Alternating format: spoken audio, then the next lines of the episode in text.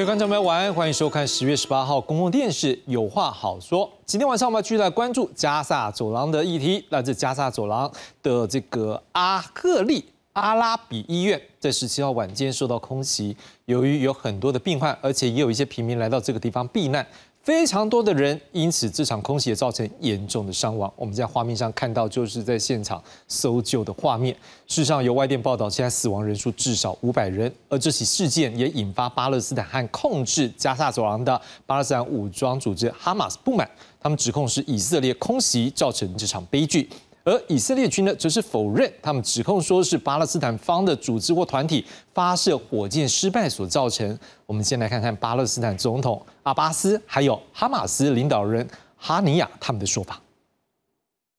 ما جرى هذه الليلة فاجعة كبيرة ومجزرة حرب بشعة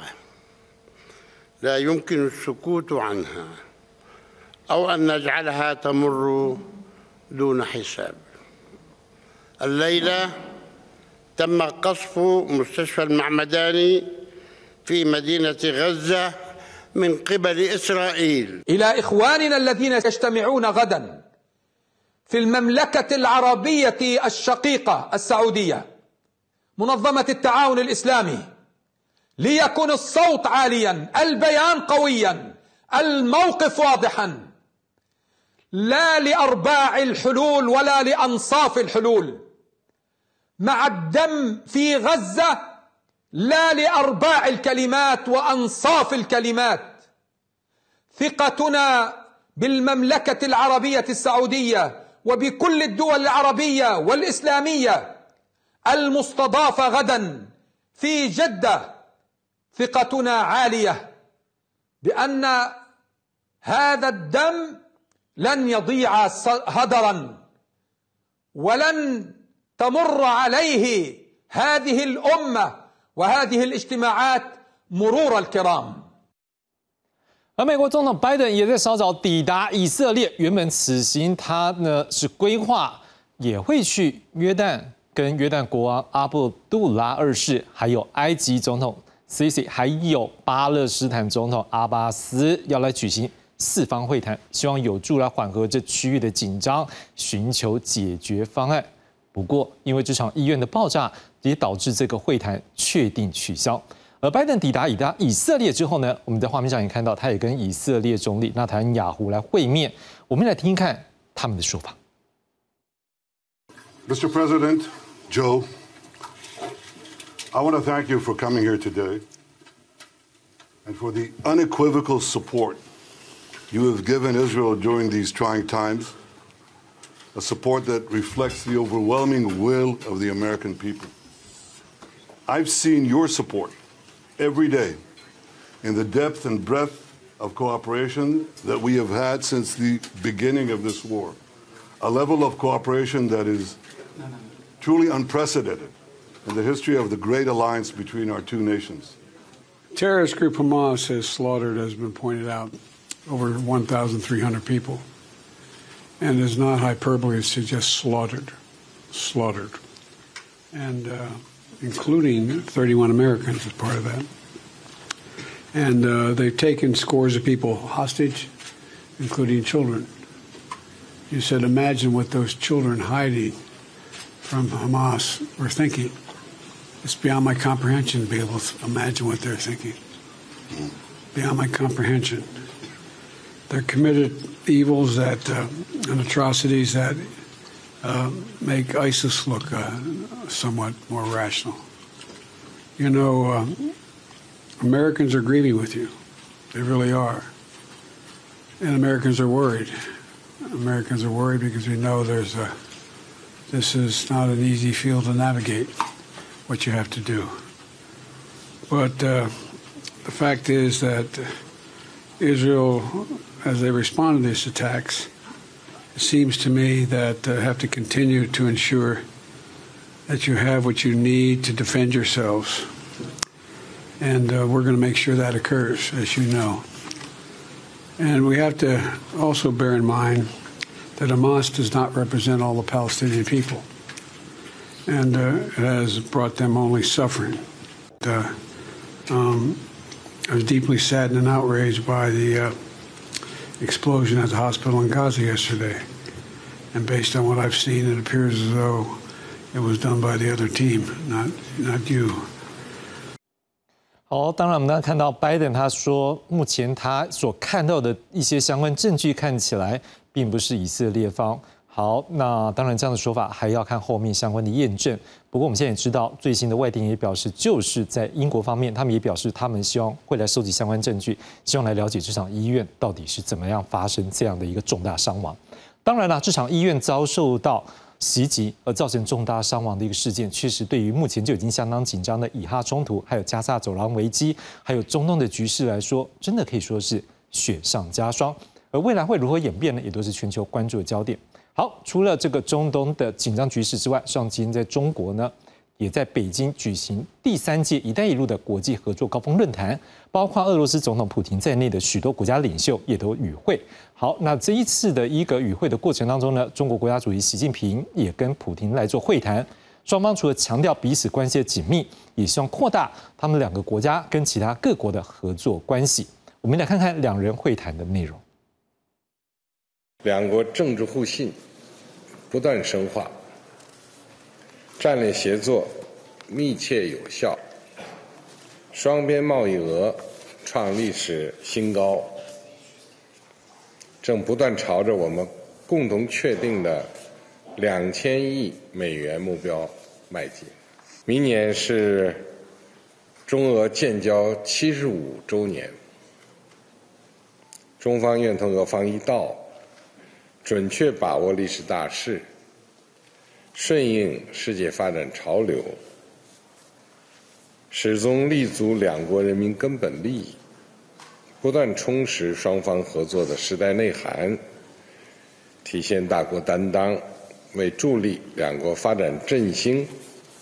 维护国际公平正义促进世界和共同发展贡献力量。我是尹健 широкого сотрудничества между странами исторического шелкового пути, выдвинутое 10 лет назад, действительно получило очень хорошее развитие. Каждый из лидеров любой страны, когда э, в сфере экономики, развития что-то планирует, конечно, стремится к тому, чтобы это было реализовано. Но мы никогда на 100% не знаем, как это будет получаться. У наших китайских друзей, у Китая под вашим руководством,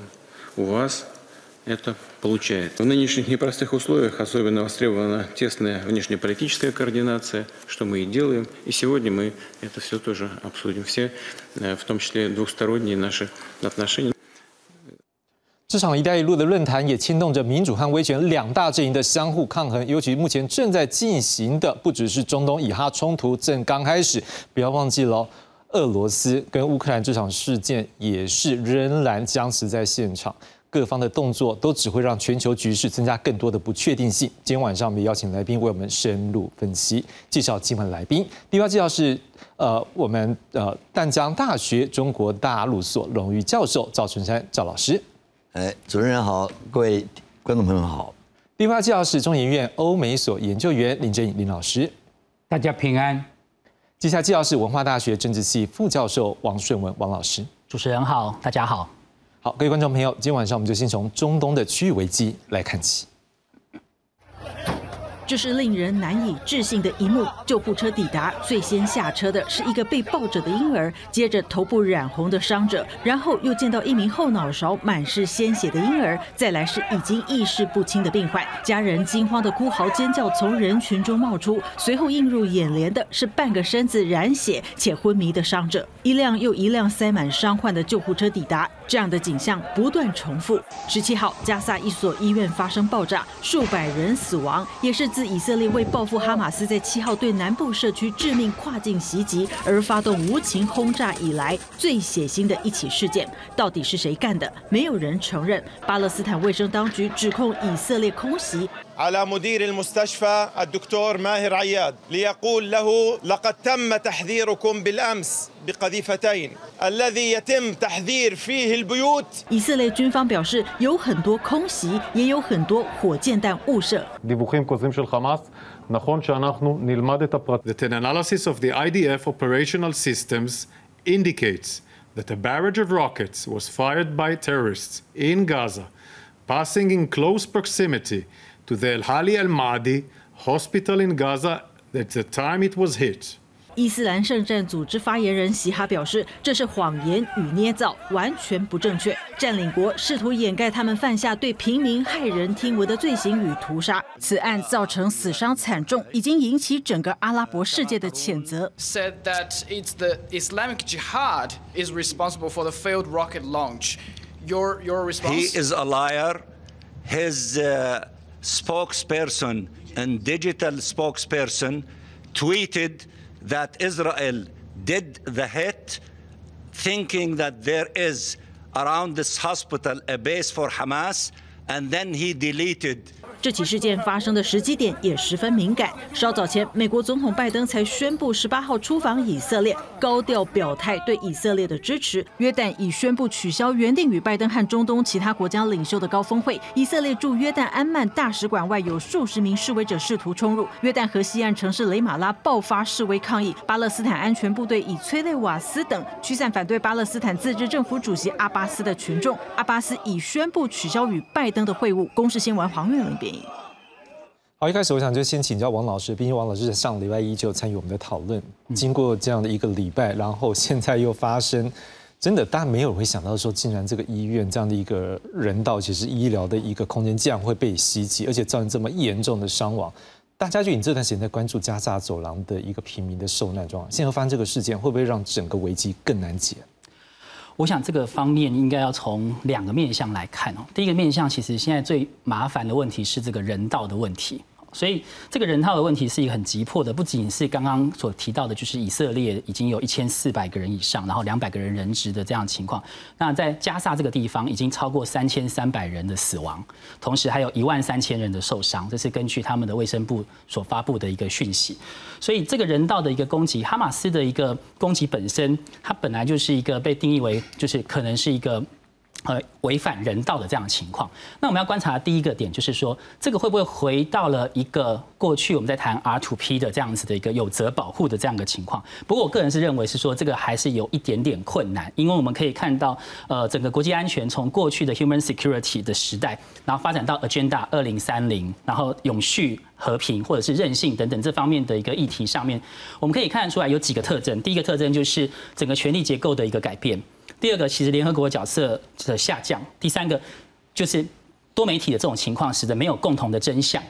然后彼此缺乏互信，然后再来就是多处的那个混合式。的战争，或者是代理人的战争，所以这样子的一个情况，使得这些大国或者是西方的国家，他们开始试图的去做的是贺阻或者是巧权力的这样子一个方式，而不是实质介入的一个方式。那以避免这种大国之间的意外的一个错误。所以目前这个人道的一个危机要怎么样去解决，这是第一个要优先去看的。那也因为它避免直接的一个介入的情况之下，所以这个区域的冲突暂时还不至于会扩大。至于会扩大的结果，恐怕还是要看会不会牵扯到这个伊朗的这个的这个部分哈。那因为以色列目前跟 PIJ 两边都否认这次医院的一个攻击行动，所以看起来这个争议还会继续的延续下去，就是大家一直在找战犯、找敌人。那拜登这一次此行的，其实除了刚刚讲的 solidarity，就是团结的这这样子的目的之外，其实还有一个。目的是说，可能要踩一点刹车，就是除了黎巴嫩啦，好，然后叙利亚的那个机场的攻击的事件之外，尽量不要踩到伊朗的这一块，因为它可能会引起更大的一个危机的一个情况。那对于以色列本身来说，纳坦雅胡过去就是一个经济先生跟安全先生，可是，在经济跟安全这两块的时候呢，他好像都没有办法做到一个很好的一个解决，所以对于以色列方，他也会想要赶快的去。解决这方面的一个问题，所以在在这个共同都有需求的情况之下，呃，我的估计大概以色列就是 block by block 一区一区的去解决这些哈马斯的一个情况，然后呢，但是呢，呃，也会试图的去寻找看看能不能有一个解决的方案，因为大家都还是如同我刚刚所讲的，大家都还不还是不想要扩大成一个更大范围的一个一个混乱的一个情势，这是我一个初步的看法。赵老师，你怎么样看？说，毕竟拜登在前几天他有讲到，他特别提醒以色列是说，哎，你不要在这个趁机会，你要再去占领。然后，但是我们也知道，以色列里面可能有比较鹰派的人士，他也讲说，等到这次离开之后，那个加沙走廊属于他们比较自治的空间，它应该范围会在缩小。会不会也像刚才王老师所说的，像拜登或者美国并不希望这个事情在扩大，所以他们也去要求以色列。但是今天去的时候，我们也刚的话也听到，他还是比较相对听以色列这边。对于美国来讲，这一个局他要怎么样解，是不是有他左右为难之处呢？呃，美国当然是很为难的，尤其是拜登现在要面临着选举的这个压力嘛，对不对？那前一阵你看那乌克兰战争，你不要忘了麦卡锡。那个众议议长他下台被罢免，的一个主要原因就是认为他的一个罪行啊，之一就是处理这乌克兰战争的问题，援助乌克兰。所以美国的你要看美国的外交政策啊，他常常他就是等于是外交是内政的一个延续了哈，他跟美国的内政有关系。今天拜登面临最大的问题就是美国这个你晓得犹太社会在犹犹太人在美国的影响力是非常非常大的啊，这大家众所皆知的，不管是媒体也好哈。华尔街对不对啊？那影响是非常非常大，所以像拜登政府里面很多人很多的官员都是有有有犹太裔的，犹太裔。而且我我必须要说，拜登处理这个中东问题，原来他没有把它放在这个优先次序里面。他上任以后，上任以后，我记得一年半以后才这个访问中东，因为他刚刚这个摆脱了这个阿富汗的这个呃内战这个冲突嘛，他撤撤兵，那撤兵当然也不是。这个很很平顺啊，美国国内对他认为他是一个等于是一个不很不容易的一个撤退嘛啊，所以在这个问题上面，这个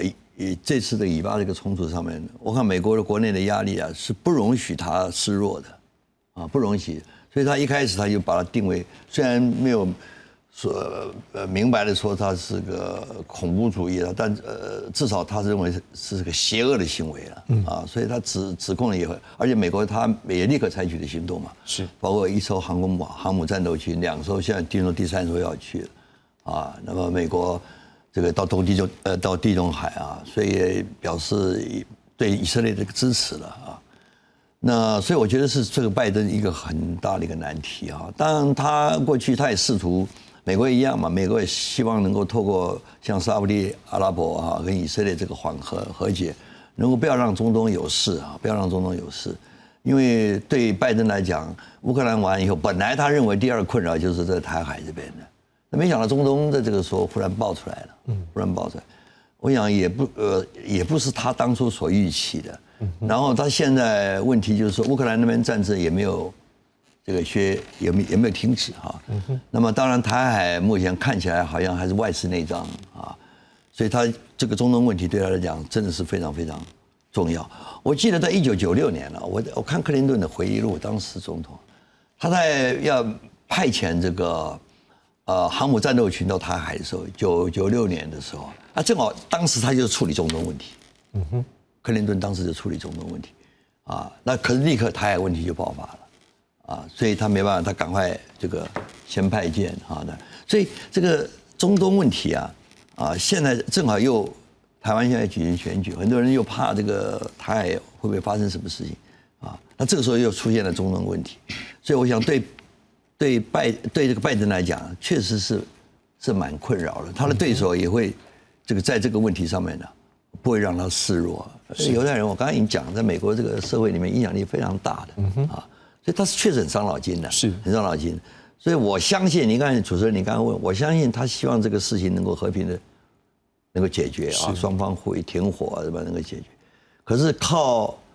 这个过去这些年来，拜登我刚才讲，他这个对中东问题也忽视，而且在以很多以色列的人认为，就是拜登他试图透过也希望能够讨好这个阿拉伯这些国家啊，那么。在这个情况之下，那你他变成一个呃相当的一个难两难的啊。是，我觉得呃事实上很伤脑筋。是，当然，因为我们刚也从外电有看到，事实上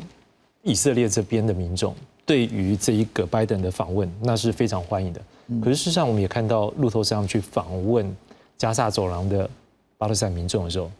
他用的是 unwelcome 不受欢迎的。那所以至少说两边对他的这个。色彩或什么，那根本已经贴了标签。所以我要请问一下李老师，是如果当美国式的，就像赵老师讲，他事实上他现在已经也左右手他都难解决，所以他也不是说完全就是绝对说一定要站在以色列这边。可是当那个标签贴在身上的时候，是不是也已经展现出来是说这些啊巴勒斯坦或者是相关的回教国家，他们对于这个议题上面，他们的立场在这个事件上恐怕会更坚定。甚至我们刚才也看到这一个哈马斯他们讲说，哎，这几天不是有他们的这个回教，应该有这个伊斯兰的兄弟会之类的这样的一个 council 要进行的时候，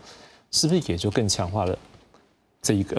以色列还有巴巴勒斯坦这两边的一个对立，恐怕会更强化？呃，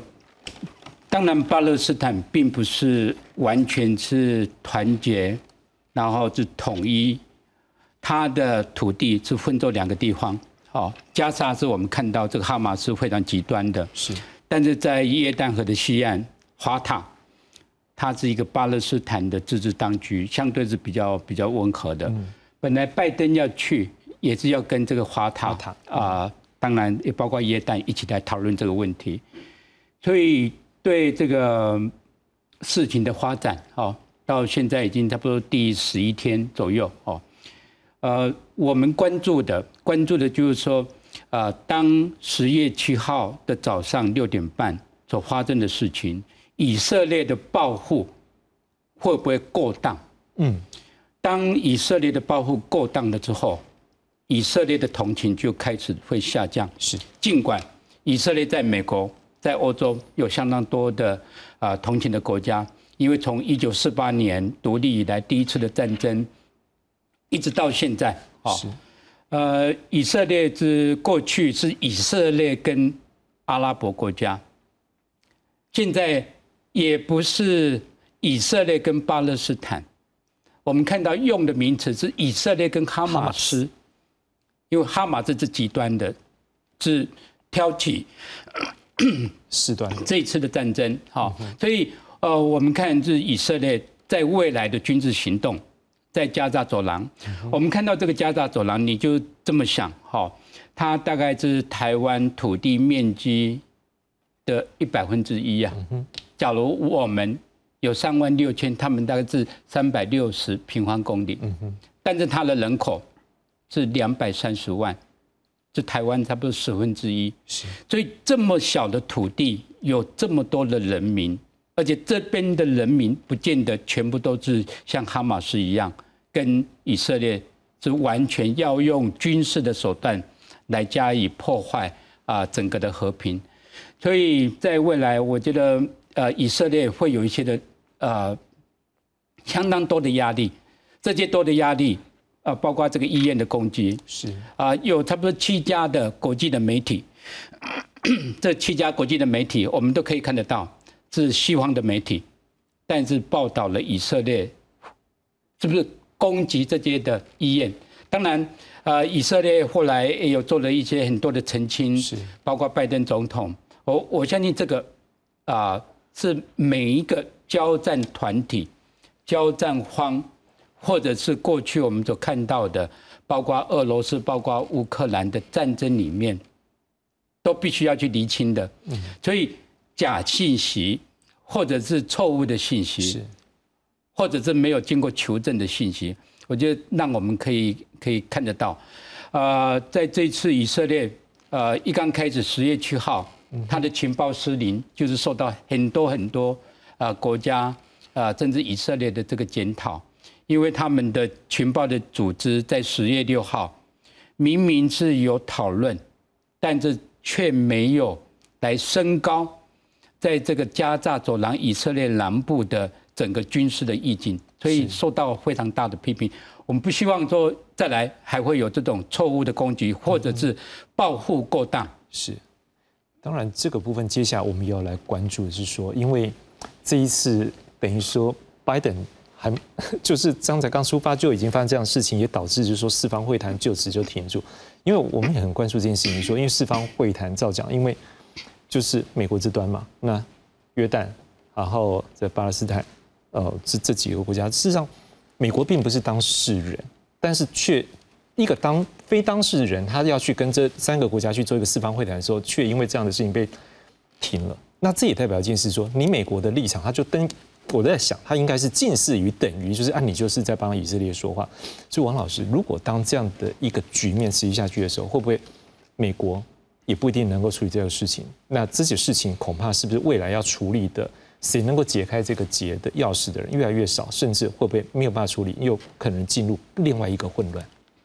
我我们在想，就是说，其实美国在这处理这个中东的议题上面，确实面临刚刚赵老师所说的一个两难。那我们也可以看到，说他也不忍去批评以色列，比方说布林肯，他就说我表示悲痛，但是也没有批评啊，拜登他没有表示批评以色列。那布林肯也说，我们要提供人道的资源，但是要以不利于哈马斯的一个前提为原则。所以在这种情况之下，就是如同主持人您说的，他可能有一些预设的一个立场的时候呢，那他会再加上他。本身有战略上面的一个考量，所以他可能还是会比较呃旁边一点点，不想辟新战线的这样子的一个情况。那这时候产生的一个问题就是谁来做这样子的一个情况？那其实，在中东这一块呢，大家都很喜欢谈大国的一个问题。那大国问题不就是俄罗斯或者是中国？是那事实上，其实我们在中东跑的时候，大大部分的。官员啊，或者是朋友都会说，中国其实还不是一个角色。那估计，那更但虽然他在伊拉克现在目前有很多的一个基础设施啦，还有很多的一个投资，然后跟协助重建，甚至叙利亚很多地方都有，但是恐怕还是一个俄罗斯目前的一个角色会多于一点点。但俄罗斯他现在在做的一件事情，就是要把所有的罪归于美国。所以呢，普京在跟伊拉克总理见面的时候，他就直接说，这就是代表的美国中东政策的一个失败最明显的一个例子。所以，然后再加上那个带路的一个论坛的一个情况之下，所以你可以看得出来，就是俄罗斯它其实一方面，它其实在叙利亚啦，在很多地方都有很强大的一个情报系统跟跟他的一个呃长期的一个努力。那中东很多国家也比较愿意跟俄罗斯的合作的原因，是因为当时他们的说法。俄罗斯比较会愿意体谅当地的历史跟文化，但美国人比较是谈生意，也就是说，我今天来，然后我要得到什么东西。那如果我不能得到什么东西，那我要交换什么东西？所以，美国在这个地方的一个嗯，该怎么讲呢？信用也好呢，或者是处理的能力也好，目前是被质疑的。那但是俄罗斯也也困在这个乌克兰这个地方，所以。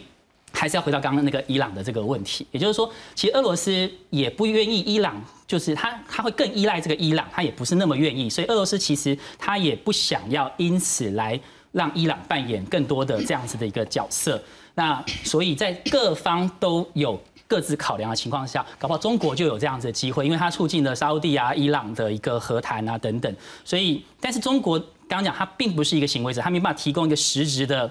的交换的东西，哦，所以可能还会是口惠多于实际的一个情况，这是我的看法。不好意思，赵老师，当然，我跟补充刚刚。老师先说，是。那这个乌克兰战争哈，跟这个这次的以巴冲突哈，他们美国的角色有点不太一样。我个人觉得，呃，同样的，上次呃乌俄乌战争，美国说他事实上是没出兵嘛，啊，没有出地面部队。这次他也说不出兵，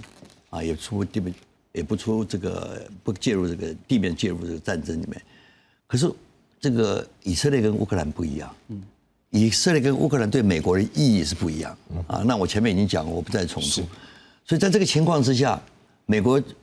他我们要注意他介入的程度是到什么程度？这里面可以作为将来美国如果一旦介入这个台海的时候，啊，那么台湾你先来看看台湾、乌克兰和以色列。这三者对美国的意义有什么不一样？啊，我觉得这点是很很，我们如果要把来对比，就是台海这个形势啊，我们要注意的地方哈。啊，第二点我要是说明一下，就是我个人觉得这个问题啊，不是那么容易解决的。是过去历史的中东战争，你看，其实都是最后都是谈判解决的。嗯，啊，这个战争到某个程度，它就就告一段落了。是，那谁由由谁来当谋合者？这是这个。当然，我们如果说这是以以巴的冲突，刚才郑毅讲的很好，我我要我们要把这次的冲突啊归纳为几个层次啊，那以色列跟哈马斯的冲突，以色列跟巴勒斯坦组织的冲突，以色列跟阿拉伯世界的冲突，是这讲的很好。我基本上我也看这样的一个问题，啊，那现在难道这次事件暴露出来就是以色列跟哈马斯的问题吗？我看不尽然是如此。对，整个巴勒斯坦组织会认为啊，啊。这次为什么会造成这个七月七号这个空袭啊？这个哈马斯这个突袭啊？一个一个因素是因为感觉到巴勒斯坦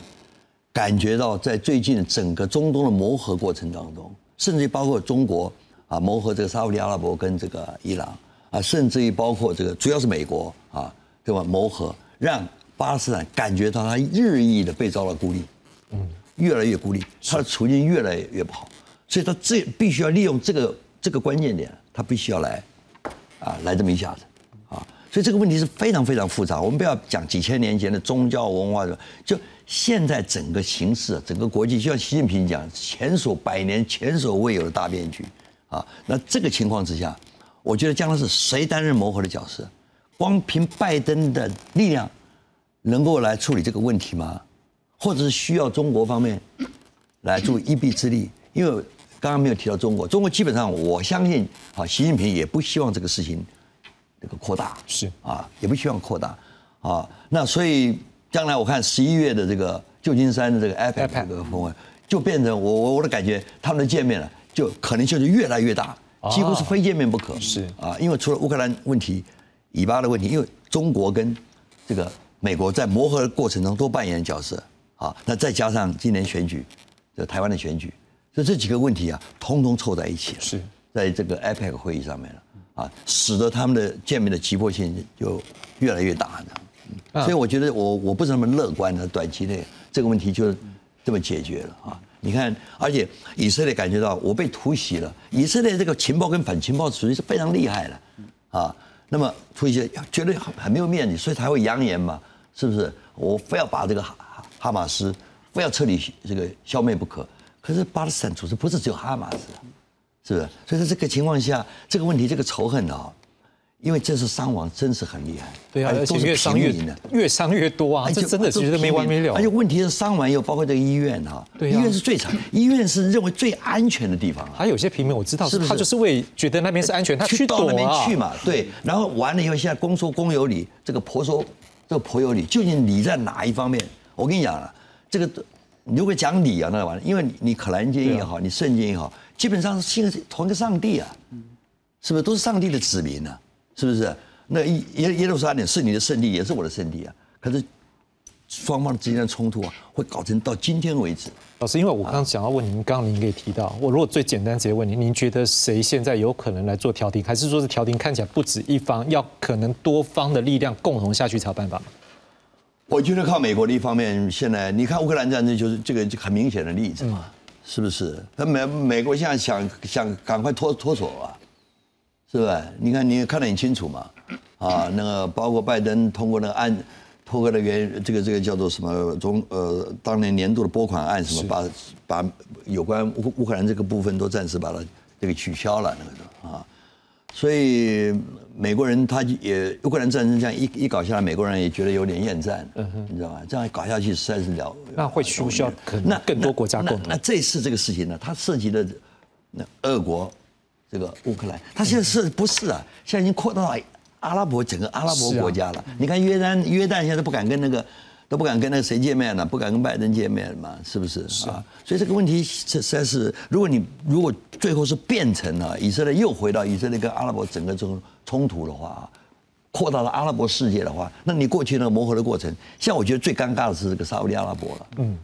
他他会非常尴尬，是对伊朗没有问题啊。啊，叙利亚、黎巴嫩没有问题，他们就公开就支持啊。你你你你看，现在战争，现在战火已经延到了嘛？延到叙利亚，对不对？轰击叙利亚，然后这个这个珍珠这这珍珠党在黎巴嫩边界嘛也干起来了。是。现在你这样子看呢，它慢慢慢慢是这个，我怕这个战火啊，是越越越烧越大。心经之火足以燎原了。是。啊，这个问题在在在这个。呃，我我想在中美之间，他也也想磨合啊。中美之间不是现在缓和了吗？是投下一个很大的一个变数，很大的一个变数。呃，两边各各有，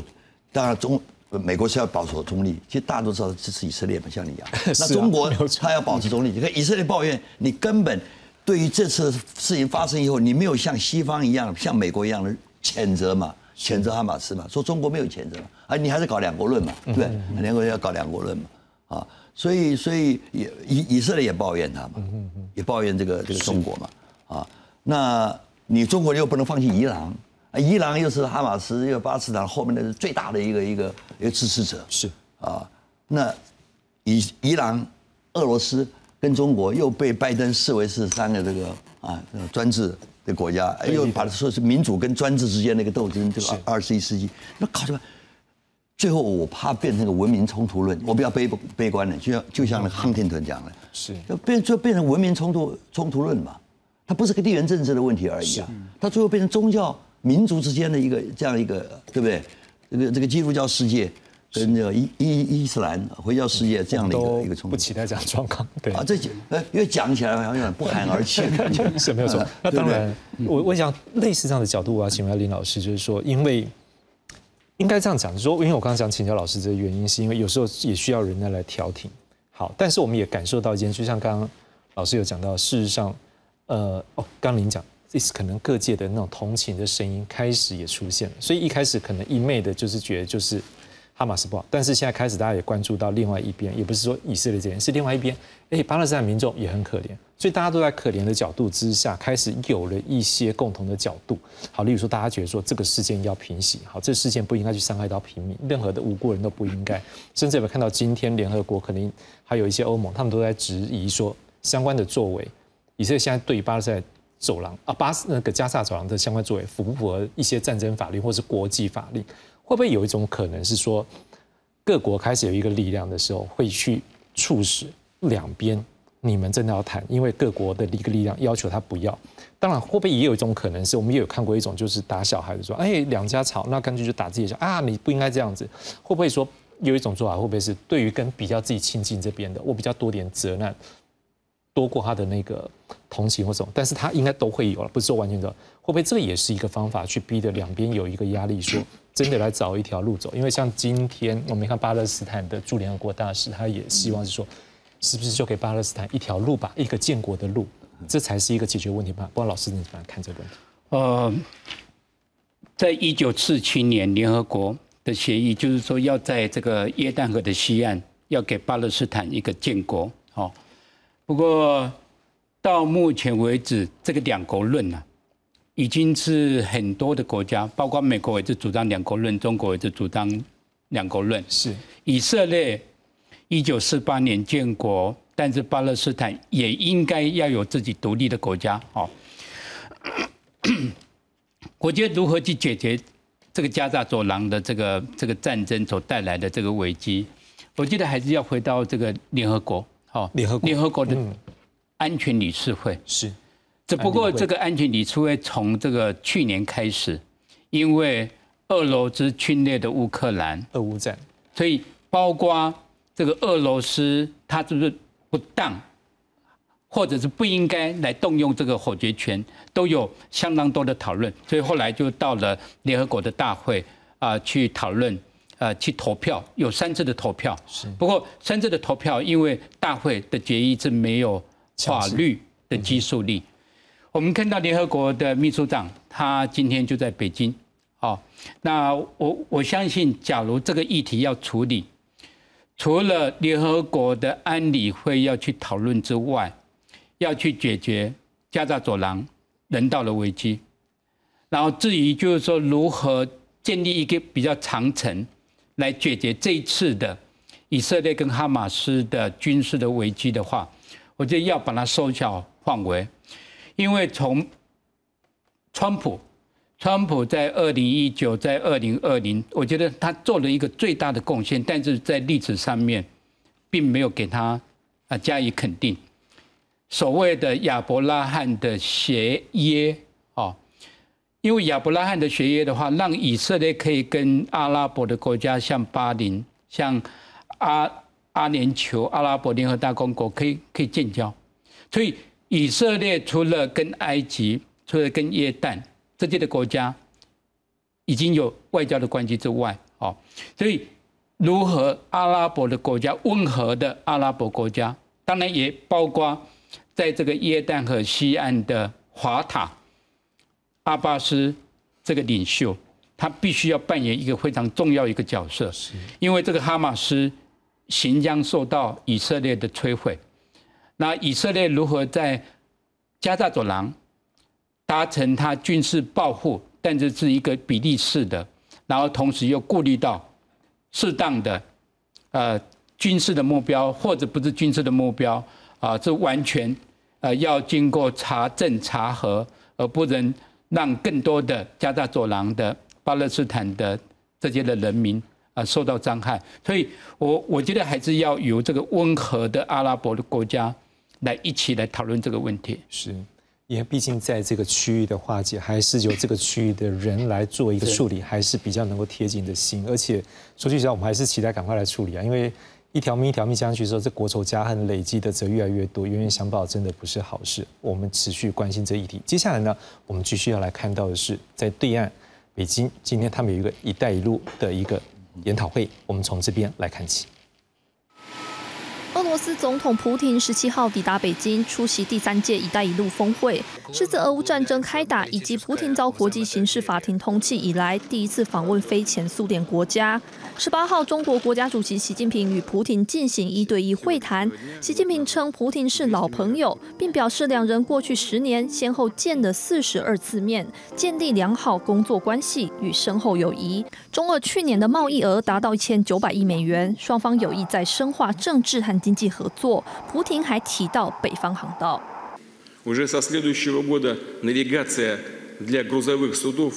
ледового класса на всем протяжении Северного морского пути станет круглогодичной。两国政治互信不断深化，战略协作密切有效，双边贸易额创历史新高，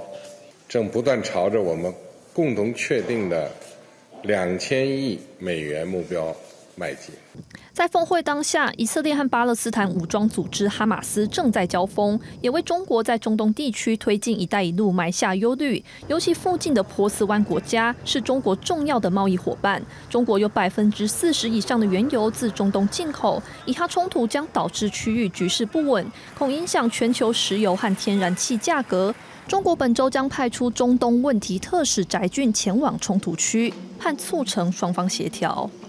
翟俊特使此次访问旨在凝聚社国际社会的共识，敦促有关方面停火止暴，推动局势降温，给政治解决创造必要的条件。长期以来都和以巴双方有联系的俄罗斯，日前在联合国安理会提出人道停火，但因为谴责哈马斯而遭否决。而今年是中国“一带一路”倡议提出的十周年，中国透过输出基础建设拉拢盟友，将触角延伸到东南亚、欧陆甚至非洲。但超过三分之一的一带一路投资计划，并没有替相关国家带来就业和繁荣，反而助长了地方政府腐败，加剧环境问题，剥削劳工以及。还不起的贷款。公司新闻两页编译。好，回到现在，我们先带大家先来看一下，到底“一带一路”他们现在怎么样来定义它。来，我们先来看到中国他们的一个说法，他们说，哎，第一点是一个破解全球发展难题的中国方案；第二个是中国对外开放还有对外合作的总规划；好，第三呢，不是一个中国对外援助计划跟地缘政治的工具。第四个，哎，它不是从地缘博弈来打算盘，也不是搞军事同盟，它是根本上要解决永久和平跟普遍安全问题，而且他认为是建构人类命运共同体的重大事件。好，看出来理想非常的大。好，好，来，我们再看看这次有哪些国家参加，很多二十多国，你看横跨非洲、亚洲、美洲、大洋洲、中东、南欧都有。来，接着我们再继续看到的是。都没有困难吗？实际上，的确，根据美联社和美国之间他们有一些报道，我们做一个整理。例如说，一百五十二国家签署，可是你看，像意大利，哎，参加之后反而逆差加倍，干脆怎么样？明年三月续约的时候都退吧。来，接下来呢，也有人就是指控这个中国进行债务陷阱外交，是谁？就是美国，因为他认为，哎，你就是各个国家主要的融资者，总金额一兆，哎。结果还不了，那不是变成一种好像把人家人质绑住来做一个外交吗？啊，他举一个例子，例如说斯里兰卡开发港口无力偿还，哎，只要把它租给中国九十九年，也是好像一个租借的概念。来，中国经济疲软，失业率高，房地产暴雷，无力再花大钱投资，所以日本的经济新闻分析，配套成立的亚投行筹办金额只有达到五成。想请教王老师。觉得“一带一路”目前中国自己经济状况也不好，就像我们刚刚所说的。可是他现在这个时候来扩大做这件事情，有没有这个有点外销转内销的效果？我我想就是“一带一路”今年是一个很特别的一年，因为十年嘛。那但是我们看十月十号的一个白皮书里面，其实讲的并没有太多的一个突破。好，比方说过去的五通，然后还有新领域，可是它的新领域里面就是三个，一个是绿色的思路，然后一个是健康的思路，然后一个是数位的思路。那这三个刚好是中中国在中东这个地区很努力在发展的这一块哈。那那但是呢，可以看得出来说，它其实有一些内忧跟外患的一个情况之下，所以中国其实一直在推的一个就是命运共同体。第二个呢，就是一个多极世界的一个想象，因为。那第三个就是以前习近平在博鳌论坛里面所提到的南北的一个一个对抗的一个情况。那为什么会有多极世界的这样的一个想象呢？原因是因为 当多极的时候，但这些国家呢，它就有可能会有避险的空间存在。但是如果变成的是两边在对抗的时候，其实两边都会要求这些小国你要表态，你必须要做出一个决定。所以这个是第一个部分，我我觉得中国还是会继续造这个势。表示说我们还是一个经济在复苏，比方说今天的 foreign policy 就已经有说，我们是不是低估了中国复苏的一个经济的一个能力？所以他还是会继续造这个势。那同时他也会积极的在努力的去介入这一个呃中东这个地方，比方说王毅在跟呃沙国的对话的时候，他也说哦以色列已经超出了自卫的一个范围，那希望能够停止这种集体的一个惩罚的一个情况。所以整体而言，第一个他还是在做整个。两边对抗的一个准备，但是他要推的是一个多极的世界。那这个多极的世界呢，让大家有各种不同的选择，而我是一个结伴不不不结盟的这样子的情况，所以是一个相对较佳的一个选择。那以此来拉拢这个阿拉伯世界来跟我合作，这是我的一个看法。赵老师，这样不可否认，算是一只有一带一路。嗯，可是我们也看到这个普京也是一个很重要的角色。你怎么看？说中国这个习近平还有这个？俄罗斯的普京两个人在这一次“一带一路”的论坛，他们各自，我们就讲比较白点，有没有什么各自的算盘，或者是希望达到的效果？现在因为这个美国一开始把俄罗斯，后来把中国当做战略竞争对手嘛，哈，那在因为俄乌战争的影响嘛，那当然迫使这中俄之间呢关系就不断的强化。中俄之间本来是所谓战略性的伙伴关系，它又多了个协作啊。别的国家战略伙伴关系没有协作两个字啊，所以表示它不一样啊，不一样。那很多人讲中俄，他一直标榜他不结盟啊，这个不不对付第三国嘛啊那结盟。可是很明显的看得出来，就是整个在尤其西方国家，他现在要对，因为拜登又把当做一个呃民主跟专制之之权的一个一个竞争哈，然后这几个又是被认为是个邪恶国家啊。至少是个战略竞争对手，那当然他是一定会合起来嘛，一定会有加强合作。这也是季新吉一个噩梦了。他最大的噩梦就是迫使这个中美关系恶化，迫使这个中俄关系结盟。那我我必须要说，这个“一带一路”当然它是个习近平的 baby 啊。二零一三年呢，那最初提出这个倡议啊，海上二十一世纪这个海上丝这个丝绸之路啊，海上什么呃呃经济经济丝绸经济带什么的啊，“一带一路”。是他的 baby 了，二二零一三年到现在十年了。我个人当然一开始的时候，当然很多人认为它是产能过剩啊，处理产能过剩的问题当时啊。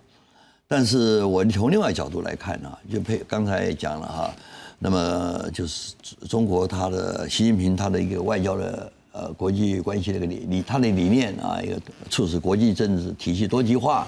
而且更重要，中国它现在本来是个区域区域的强权，它现在走向这个变成一个。全球性的 global power 原来是个呃区域的这个强权，所以他必须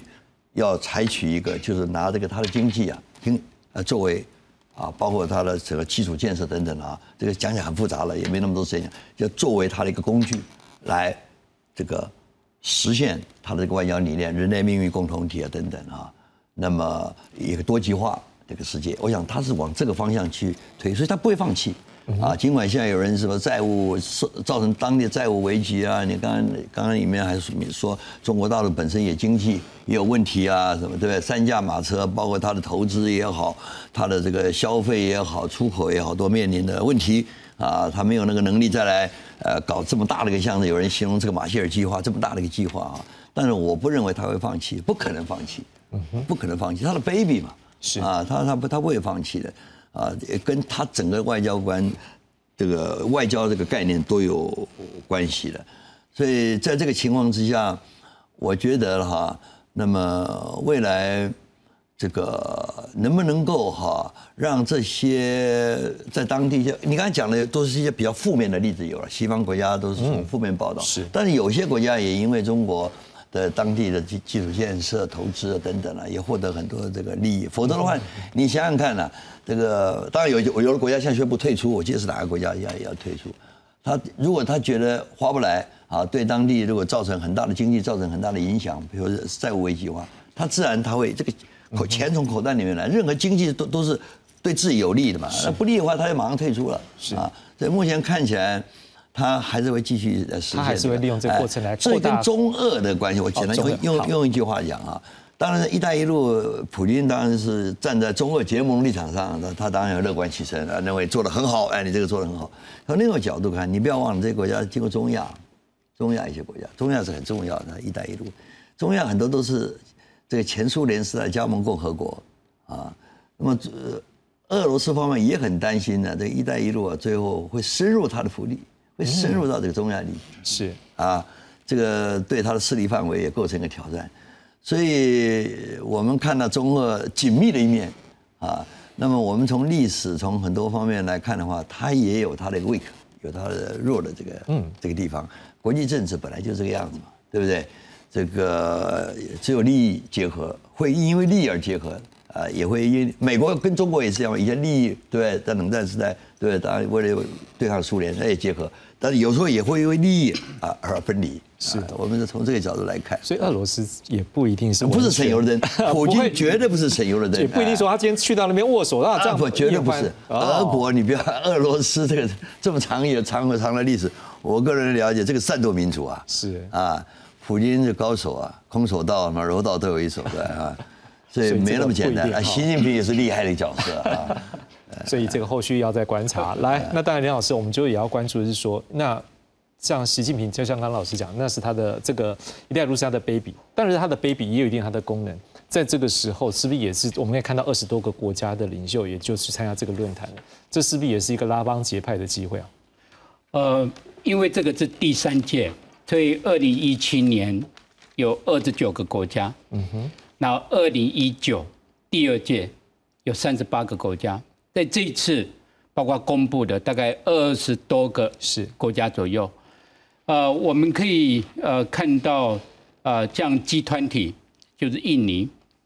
的总统佐科威他有参加，当然也包括俄罗斯哦，也有过去被当作案例，呃，债务陷阱，像斯里兰卡、像巴基斯坦，他们也有参加哦。我觉得最重要的这个“一带一路”，十年这到了整个要总检讨。嗯哼，因为从习近平在今天他的演讲里面，他提出的一个八点的的计划，假如说各位有机会去看，他竟然提到了要开始发展小而美的民生的项目。呃，过去比较重视的是硬的，比较硬的高铁、铁路，哦，还有一些的规则，哦的的一些的制定，啊、慢慢我们可以看得到，从二零一八年，中国可以投入的海外的投资的资金，这逐渐都在降低。这个还没有涉及到在今年所发生的整个中国国内经济的相关的问题。是，所以我觉得“一带一路”它是有它的这种的雄心壮志，所以它也不是往往西边来看，它不是透过这个陆上的经济带，还有海上的海上丝路，到到欧洲，我们可以看得到，它也到了东南亚，到了太太平洋的岛国，然后进入到拉丁美洲。当他进入到拉丁美洲，进入到这个太平洋的岛国的时候，他跟美国的冲突就开始浮现。嗯，奥巴马政府在二零一三那个时候跟中国的关系非常的好，那习近平要有啊、呃新型的大国关系，然后推出这个“一带一路”，所以奥巴马基本上是比较比较旁观。是，但是慢慢到了川普，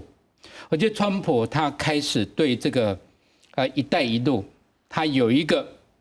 对等的方案。这对等的方案最有名的就是蓝点蓝色的点，哈，美国、日本跟澳洲，然后有六百亿美金的资金，最主要就是基础设施。到了拜登总统，他更更进一步，他在去年除了美国之外，跟其他七大工业国的其他的成员，他们有一个目标，要成立六千亿美金的全球的基础设施。这六千亿的基础设施，我们看到就像最近比较著名的，就是在印度，如果从印度到中东，然后到欧洲的铁路的计划，然后也可以看得到，从去年到今年，整个把刚果、安哥拉还有坦桑尼亚的整个从大西洋到印度洋，把把它连带起来，这些都是一个非常大的，他投投入的资金。应该都会比中国还要来得大，好，所以呃，我觉得中国大陆它呃“一带一路”的确面临到一个呃一个发展的方向的一个选择，然后它也面临到美国开始除了美国之外，其他七大工业国开始要比较认真的思考这个问题，所以中国的贡献从那个角度来讲，也也勉强算是是中国“一带一路”所带来的这些的刺激。嗯哼。那会不会就是说，随着这样的一个投资金额，它也会慢慢减少，带给中国本身的这个经济上面的一个红利，或者是说在世界影响力会不会开始会掉，还是说还是会有相当的一个力量？我们看到这个印尼雅加达到万隆的这个高铁啊，嗯哼本来利息是百分之四，是印尼一直想要把它降到百分之二，但是到最后商量的结果是百分之三点四，是。所以对中国来讲，它没有办法再像过去一样，啊，还是有差毫无限制，啊，也不是说把这些营运权拿回来，它就可以有经济上面的这些的回收。是。所以对中国本身的这些债务。